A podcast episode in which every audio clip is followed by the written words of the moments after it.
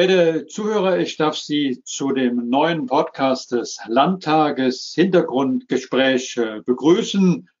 Es ist die erste Folge und ich freue mich, dass ich zur ersten Folge Frau Professor Aleida Assmann begrüßen darf. Sie ist Anglistin und Ägyptologin, hatte bis 2014 die Professur für Angelistik und allgemeine Literaturwissenschaften an der Universität Konstanz inne.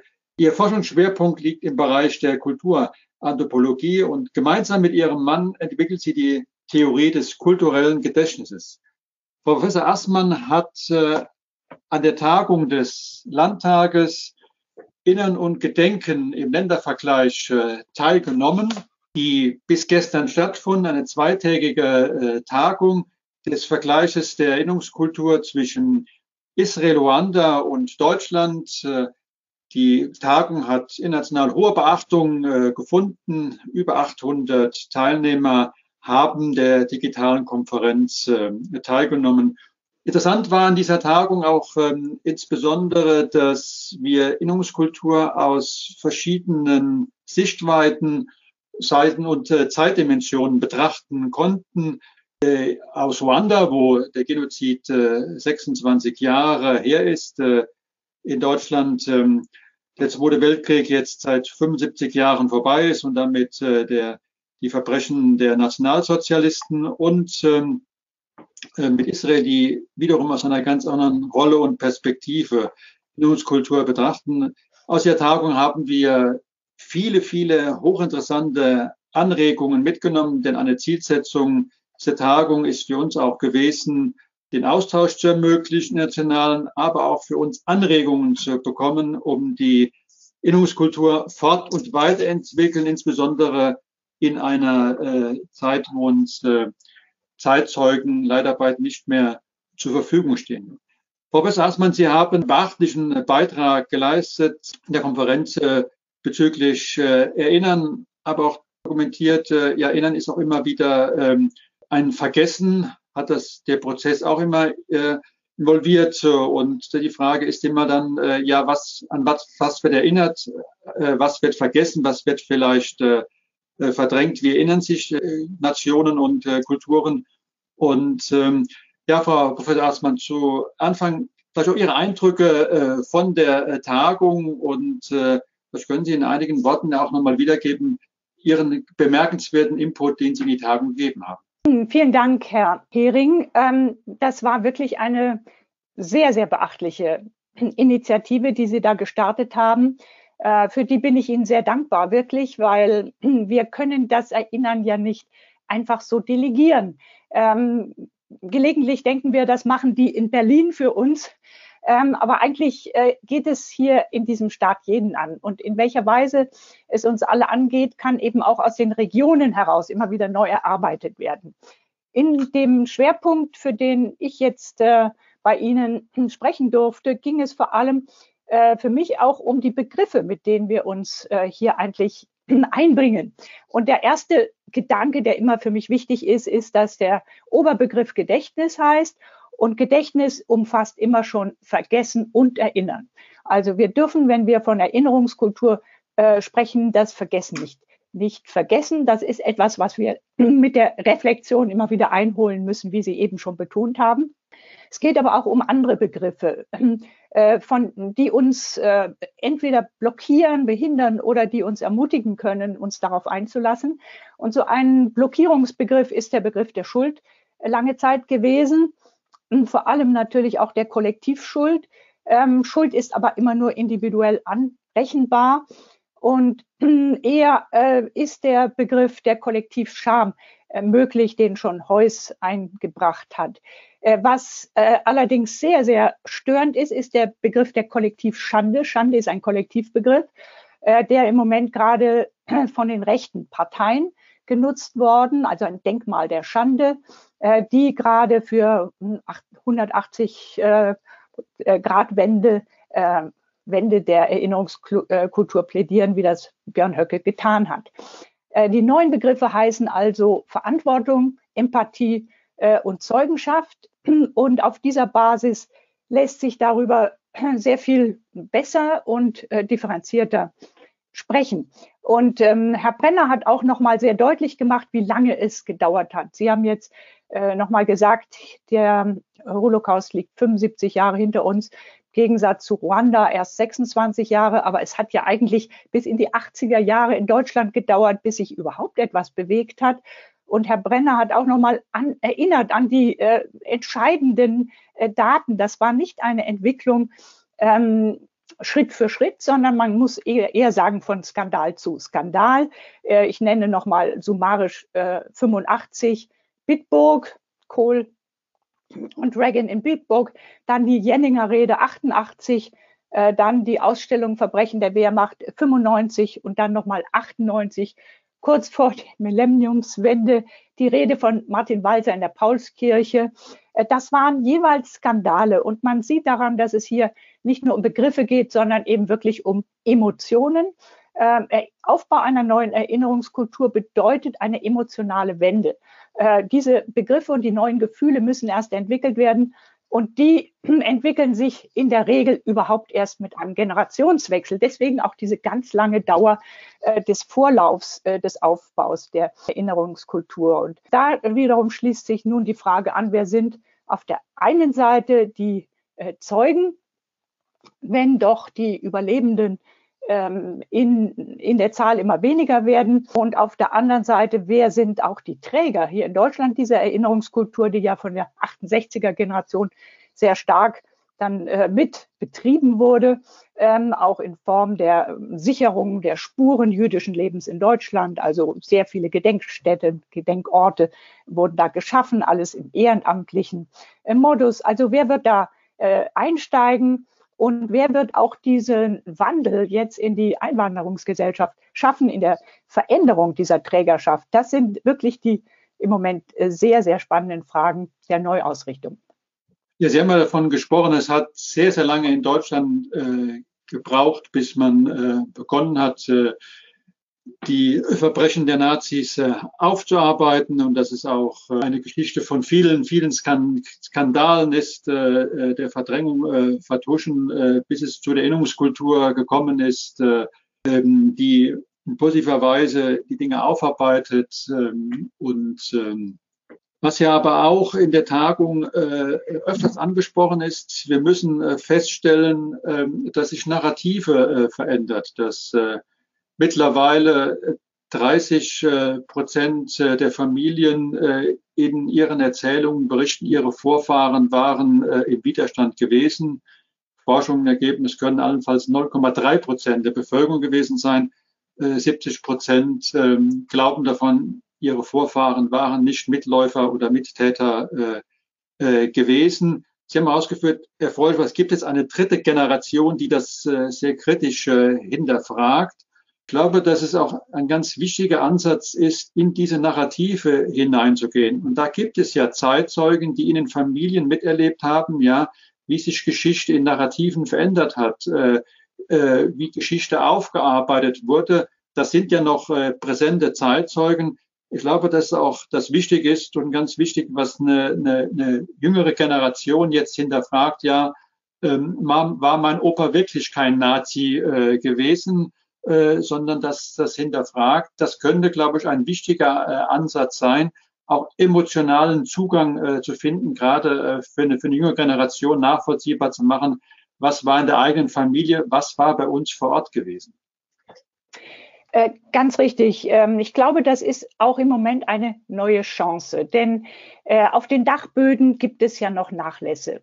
Ähm, auch wenn die Großeltern vielleicht nicht viel gesprochen haben, aber es gibt immer noch äh, Spuren materieller Art. Es gibt, äh, es tauchen Briefe auf, es tauchen Bilder auf.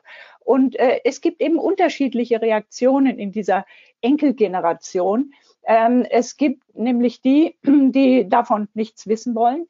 Aber gerade in den Familien, wo die Kinder selbst dieser Großeltern, die Kriegsteilnehmer waren, ähm, wo die eigentlich sozusagen sich davon abgewendet haben, sind es gerade die Enkel, die diese Spuren wieder aufnehmen. Und da gibt es eine ganze Reihe von Beispielen. Ähm, ein Buch eines jungen Historikers heißt Mein Großvater und er äh, setzt wunderbar nebeneinander das, was er mit seinem Großvater noch über diesen Krieg ähm, besprechen konnte, also die Perspektive seines Großvaters und seiner Großmutter, die eine äh, BDM-Führerin ähm, war, auf der einen Seite und das, was er als Historiker über diese Zeit ermitteln konnte. Also das ist ähm, so ein Beispiel, wie man tatsächlich in einem Buch die verschiedenen Narrative äh, nebeneinander stellen kann und auch sieht, wie die nächste, übernächste Generation sich davon ablösen kann, weil sie jetzt inzwischen auch mehr Informationen hat. Und das äh, gilt natürlich auch für dieses äh, wunderbare Buch ähm, äh, der, jetzt fällt mir ihr Name nicht ein, ähm, Erinnerung einer Europäerin, ähm, die Les Amnésiques heißt es auf Französisch, die Gedächtnislosen. Ihr Großvater, der in Mannheim ähm, gelebt hat und sie kehrt zurück über einen Vater, der allerdings ihr ähm, tatsächlich einen Zugang zu dieser NS-Geschichte ähm, eröffnet hat und fängt an, das ganz genau zu recherchieren, sich in die Situation empathisch einzufühlen auf allen Seiten. Und ähm, sie kann als Journalistin da ein hervorragendes ähm, Tableau plötzlich äh, entwickeln, in dem die unterschiedlichen Stimmen äh, plötzlich nebeneinander stehen. Es ist also, äh, würde ich sagen, eine Vermehrung von Information, eine Vertiefung von Reflexion, die wir im Moment erfahren. Und ein drittes Beispiel ist Sebastian Heinzel. Und das ist ein Film, der heißt Der Krieg in mir. Und äh, der hat plötzlich gemerkt, dass die Handlungen oder die Existenz seines Großvaters, der ihn weitgehend aufgezogen hat, mit dem er aber nie hat über den Krieg sprechen können, dass eigentlich der, ohne dass etwas sprachlich mitgeteilt wurde, ähm, atmosphärisch und emotional äh, auf ihn übergegangen ist. Er hat einen Ukraine-Komplex, könnte man geradezu sagen. Und er musste diesem Komplex nachgeben. Er hat ein, fühlt eine ganz starke Beziehung zu diesem, äh, diesem Land und dann merkt er, oder Weißrussland ist es, dass er in dem Moment, wo er da hinkommt, äh, erforscht, wie viele Dörfer ähm, im äh, Vernichtungskrieg äh, der, der Wehrmacht der Nationalsozialisten tatsächlich aus, ausradiert wurden und die Bevölkerung ermordet wurde. Also diesen Dingen äh, Spuren geht er nach. Ich glaube, das sind wirklich zukunftsweisende ähm, jetzt auch Beiträge zur Erinnerungskultur, die wir in dieser Form vorher nicht hatten. Wir haben auch äh, ganz häufig Kinder von Überlebenden äh, berichtet, dass sie ihre Eltern, ähm, die äh, KZ-Aufenthalt äh, und andere Verfolgung über diese Zeit nicht sprechen konnten, ja, bis hin äh, in ihren Tod und manche erst in den letzten Jahren überhaupt äh, sich öffnen konnten, äh, darüber äh, darüber sprechen können. Ja, ich habe mich das äh, dieses dieses das aufzuarbeiten, denn was für mich auch ein Stück weg fehlt, um das nachvollziehbar zu machen, äh, dass ähm, aus in Anführungszeichen normalen Menschen dann ähm, äh, Täter wurden, die äh, an, an Völkermord, an den Verfolgungstaten sich beteiligt haben. Uns fehlen auch ganz häufig äh, vor Ort die, die Gesichter der Täter. Ja, das, äh, wir machen ja ähm, Opferschicksale ähm, sichtbar, was ganz wichtig ist, um ihnen Würde zurückzugeben. Aber das Vertuschen, Verdrängen hat ja auch dazu geführt, dass gar nicht äh, realisiert und wahrnehmbar ist, ja, die Täter, die Mittäter das alles hat es auch vor Ort äh, gegeben. Ja, um das jetzt nachvollziehbar äh, zu machen, wie solche Mechanismen funktionieren, um das zukünftig zu verhindern, ist diese Arbeit, die Sie angesprochen haben, glaube ich, sehr, sehr wichtig. Das soll auch ein Ansatz äh, sein, wie wir Erinnerungskultur zukünftig vom Landtag äh, gestalten werden. Da, da hoffe ich, dass wir äh, da auch äh, Mitwirkung äh, bekommen, wie solche Prozesse begleitet werden können. Ganz gewiss. Ähm, es gibt ja auch eine äh, Gruppe von Historikern, die dieses Projekt aufgegriffen hat, äh, schon längst. Und das ist die ähm, Täter, Helfer, Trittbrettfahrer heißt, glaube ich, die Serie. Ähm, und das Entscheidende ist hier, dass äh, das auf lokaler Ebene recherchiert wurde. Also für die Regionen. Und da, das würde ich wiederum sagen, also die Städte und die Dörfer sind das eine, die Gemeinden, dann eben auch die, die größeren Regionen ähm, und dann schließlich die Bundesebene. Also, oder die nationale Ebene. Aber genau auf der Ebene der Regionen ist das ein Netzwerk, äh, was von den Historikern durchaus äh, erforscht wurde. Aber das sind die Veröffentlichungen, die mh, hm, eben der 68er Generation, äh, Wolfram Wette ist da sozusagen eine führende Gestalt, äh, gewesen, aber es gab sehr viele, die das ähm, gemacht haben. Diese Veröffentlichungen sind nicht wirklich ähm, an die Oberfläche gekommen. Das ist zu wenig beachtet worden. Da kann man auch wirklich Forschungen, die schon geleistet wurden, äh, wieder aufgreifen. Ähm, denn man muss sagen, diese, ähm, ja, die Lustlosigkeit, dass äh, der, der Wunsch, sich davon äh, freizuhalten, in, indem man darüber schweigt, ähm, das hat so lange gewirkt, dass es auch die Forschung, die schon äh, gemacht wurden, äh, weitgehend überdeckt hat. Auch hier könnte man einfach wieder ausgraben äh, und zeigen, äh, was äh, erreicht wurde. Äh, und eine ähnliche Rolle spielt ja auch die ähm, zentrale Stelle in Ludwigsburg, die Aufklärung der NS-Verbrechen. Da hat man ja gesehen, da gab es einen Ort, der hat ganz viel Material gesammelt, die wussten das alles, aber die Gesellschaft wollte es nicht wissen und damals äh, erschütternderweise eben auch die Gerichte nicht, an die sie es hätten weiterreichen müssen. Und äh, dieser, mh, mm, äh, diese, dieser Schutzwall äh, des Nichtwissens, des Wegschauens, des Schweigens, den man ja auch vorher schon eingeübt hatte, in der NS-Zeit selbst, der hat sich eigentlich dann in, dem, in der Nachkriegszeit enorm äh, nochmal äh, stabilisiert. Und wir haben eigentlich heute die Aufgabe, als nachwachsende Generationen äh, da die, die wieder Risse reinzubringen und, und, und uns von, diesem, von dieser negativen Kontinuität äh, auch zu befreien. Ich habe manchmal den Eindruck, dass manche wieder anfangen, diesen Schutzwall äh, zu bauen. Ja, wir haben das ja äh, äh, im ganz rechten Bereich, ja, die da von äh, mal der Schande sprechen, aber auch äh, andere äh, Bewegungen äh, vor Ort. Denn ich habe es bis in die 80er, 90er Jahre als junger Bürgermeister erlebt, äh, als wir die Geschichte aufgearbeitet haben, Straßen umbenannt haben, dass man äh, damals schon massiven äh, Drohungen auch ausgesetzt war nach dem Motto, äh, was greift er hier auf, äh, lasst das sein, ja. Ich manchmal die Angst habe, dass das Zeitfenster sich jetzt wieder anfängt zu schließen, ja, dass die Bereitschaft da ist, äh, das äh, ähm, vor Ort auch äh, auch aufzugreifen. Äh, äh, Aber ich glaube, ganz wichtig, wie Sie sagen, wir muss dort äh, Risse, Löcher in diese, in diese Wand äh, einbrechen, weil nur dann können wir Erinnerungskultur fort- und weiterentwickeln, dass sie auch begreifbar, nachvollziehbar äh, äh, wird und sich daraus weiterentwickeln kann.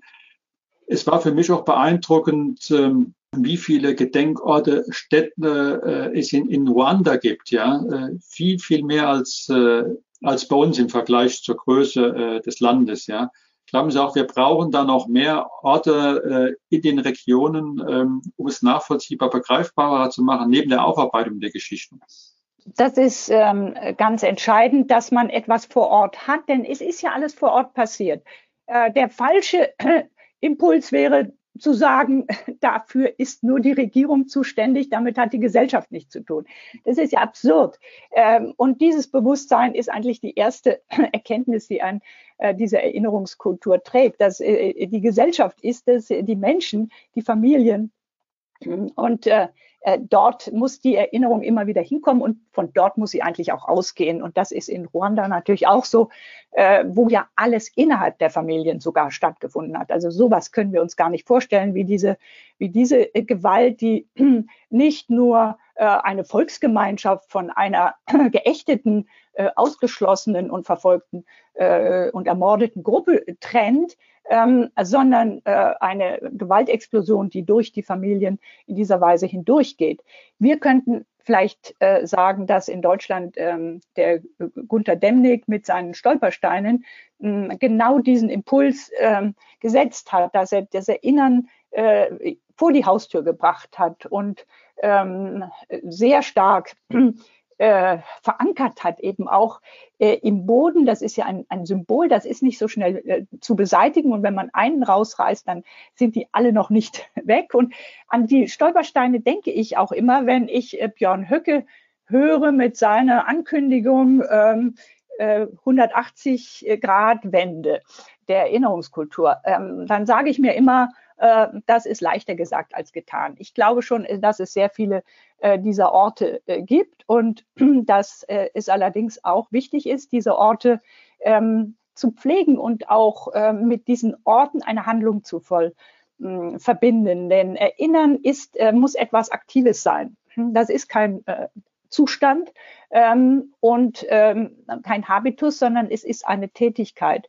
Und die kann man nur als Tätigkeit auffassen, wenn man sie wiederholt, wenn man sie immer neue Anlässe gewinnt, Reflexionsimpulse setzt, ähm, äh, Anstöße äh, gibt. Also diese, diese Impulse sind wichtig und dazu gehören äh, auch gerade diese Gedenkorte, die man in der Nähe hat und die man auch immer wieder neu ähm, entdecken und erschließen kann. Das werden wir aufgreifen, was unsere klare Zielsetzung ist, äh, das Initiativen vor Ort äh, zu stärken. Wir haben freundlicherweise ein Netzwerk von über 140 Initiativen, die sich um Gedenkarbeit vor Ort kümmern, und im nächsten Jahr eine Reise unternehmen, Teil dieser Initiativen aufzusuchen, auch Wertschätzung auszudrücken, aber auch äh, zu gucken, äh, wie kann diese Arbeit äh, unterstützt, gefördert werden, auch das ist zusätzlich aufzuarbeiten auf Initiative der, der, der dritten Generation. Ein weiterer Punkt, den ich gerne ansprechen ähm, würde, was ich glaube ich für wichtig halte, wir, wir glauben ja, dass, ähm, oder manche glauben, ganz wenige, dass das Unrecht äh, des Naziregimes am 8. Mai 1945 beendet gewesen ist. Vieles hat ja fortgewirkt. Wir betrachten auch gewisse Opfergruppen äh, ganz besonders, zum Beispiel die Homosexuellen, die ja bis 1975 nach dem verschärften Nazi-Paragraph verfolgt wurden, auch bezüglich anderen Opfergruppen, wenn wir an Sinti und Roma denken, ähm, hat vieles der Verfolgungen auch nachgewirkt. das, was an, an Vorurteilen in die Gesellschaft gesetzt wurde, ich glaube auch, dass wir äh, heute mit einem verstärkten Antisemitismus äh, zu tun haben, hat auch mit diesen Folgewirkungen äh, zu tun. Auch das ist, glaube ich, eine wichtige Aufgabe von Erinnerungskultur, auch diese Linien äh, deutlich zu machen, wie wichtig ist, äh, Erinnerungskulturarbeit fortzusetzen, ja, um auch heute aktuell politisch äh, zu wirken, um äh, Verfolgung, Diskriminierung, andere Dinge zu verhindern. Ähm, das ist ganz, ganz entscheidend. Ähm, tatsächlich Mentalitäten lassen sich nicht so schnell äh, umbauen.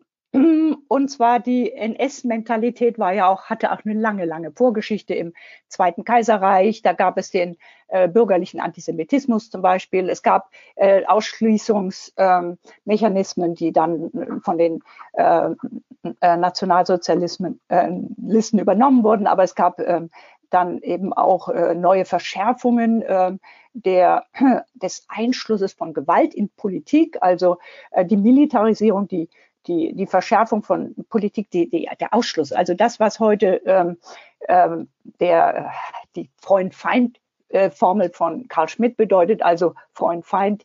Äh, Politik ist der, die Herstellung eines äh, Gegensatzes. Und nur wenn wir den Feind kennen, wissen wir, wer wir selber sind. Diese Haltung ist nach dem Ersten Weltkrieg entstanden und die wird im Moment wieder sehr, sehr hochgespielt.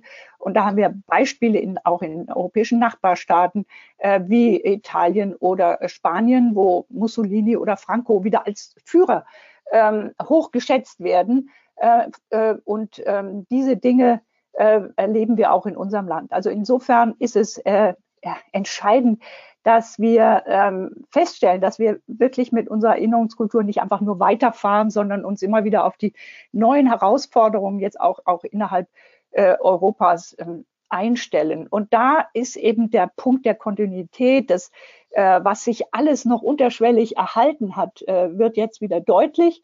Ähm, die AfD gibt diesen Stimmen jetzt auch ein Gewicht und eine, äh, ein Mikrofon sozusagen äh, als gewählte Partei. Aber äh, die, die Stimmungen gab es immer, aber sie waren nicht zu hören. Sie haben sich auch irgendwie still verhalten. Aber jetzt ist das nicht mehr so. Und wir müssen äh, an diesem, diese Reste der, der Kontinuität rangehen und uns fragen, äh, wo herrschen weiter entsprechende Diskriminierungsstrukturen?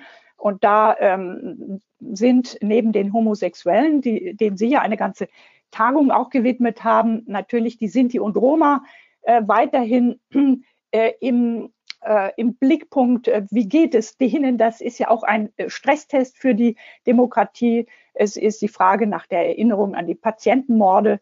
Es sind die Zeugen Jehovas, also die radikalen Pazifisten, die ja heute wieder ähm, in großer Zahl in Russland äh, verfolgt werden. Ähm, und es gibt noch eine weitere Gruppe, das ist die der Asozialen. Die ist ganz schwer zu fassen. Ähm, die hat einfach die Normen der äh, Auto, äh, totalitär gesetzten Volksgemeinschaft nicht erfüllt. Und auch dort äh, ist es ganz schwierig, erstmal diese, diese Gruppen wieder äh, in den Blick zu nehmen und äh, ihnen ihre Anerkennung und damit auch ihre ähm, sozusagen rückwirkende Gerechtigkeit widerfahren zu lassen, wenigstens doch in der ähm, Erinnerung. Also diese Frage des Nie wieder, das ist äh, etwas sehr Konkretes. Das soll nicht wieder passieren, aber oft können wir sagen, immer noch oder schon wieder. Und deswegen müssen wir diesem die, nie wieder, das natürlich kein leeres Mantra ist, ähm, sondern ein neues äh, Gewicht geben, indem wir uns dafür auch punktuell und konkret äh, interessieren. Ja, das ist äh, ganz wichtig und äh, wenn es um äh, Verantwortung, ähm, äh, Scham geht anderes, dann ähm, ist das, was mich auch umtreibt, ist, äh, ähm, wir hatten ja auch eine hervorragende Moderatorin gehabt, die eben auch Jüdin ist, dass heute jüdische Mitbürger zunehmend wieder Angst haben und das 75 Jahre nach dem, nach dem Zweiten Weltkrieg. Ja. Das zeigt, dass wir da eine, eine ganz konkrete Verantwortung des Nie Wieders heute haben, ja, wenn wir uns gewisse Bevölkerungsgruppen äh, ansetzen. Und was an ihr umtreibt, ist mit Sicherheit äh, dass gerade unter den äh, Corona-Leugnern ja dann äh, viele antisemitische Stimmungen äh, äh, dort, dort aufkommen, ja.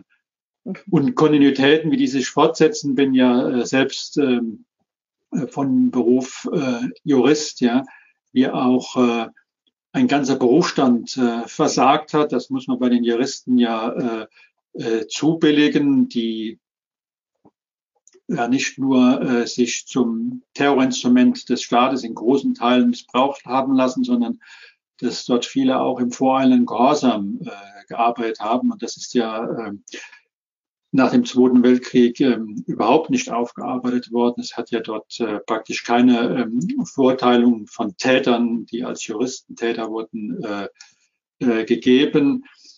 Aber da gibt es, glaube ich, ja auch ganz positive Veränderungen. Ich glaube, dass heute eine ganz andere Grundstimmung äh, bei den Juristen herrscht und äh, dass wir 75 Jahre nach den Nürnberger äh, Prozessen sagen können, Gott sei Dank haben wir den Internationalen Strafgerichtshof, äh, der zunehmend etabliert ist äh, und äh, dafür, dafür sorgen wird, äh, dass äh, Folger Mörder und äh, Täter ähm, nicht mehr davon ausgehen können, dass sie nicht zur Rechenschaft äh, gezogen werden. Ich glaube, das ist ein ganz wichtiger Impuls ist der Völkergemeinschaft. Äh, äh, wir haben daraus gelernt, dass wir eine ständige Einrichtung schaffen müssen. Ich glaube, das ist ein ganz wichtiges Signal, was auch da äh, gesendet wurde. Ja, also das ist ein ganz äh, entscheidender Punkt, den Sie da ansprechen, die Veränderung des Rechts. Mm, wir haben das in äh, wirklich publikumswirksamen Filmen ähm, vor, ja, in den letzten vier Jahren, glaube ich, äh, vor Augen geführt bekommen an der Gestalt von Fritz Bauer. Äh, Fritz Bauer, äh, Staatsanwalt, der in ähm, Frankfurt die ähm, Auschwitz-Prozesse vorbereitet und durchgeführt hat, ähm, der, das war ein Einzelkämpfer.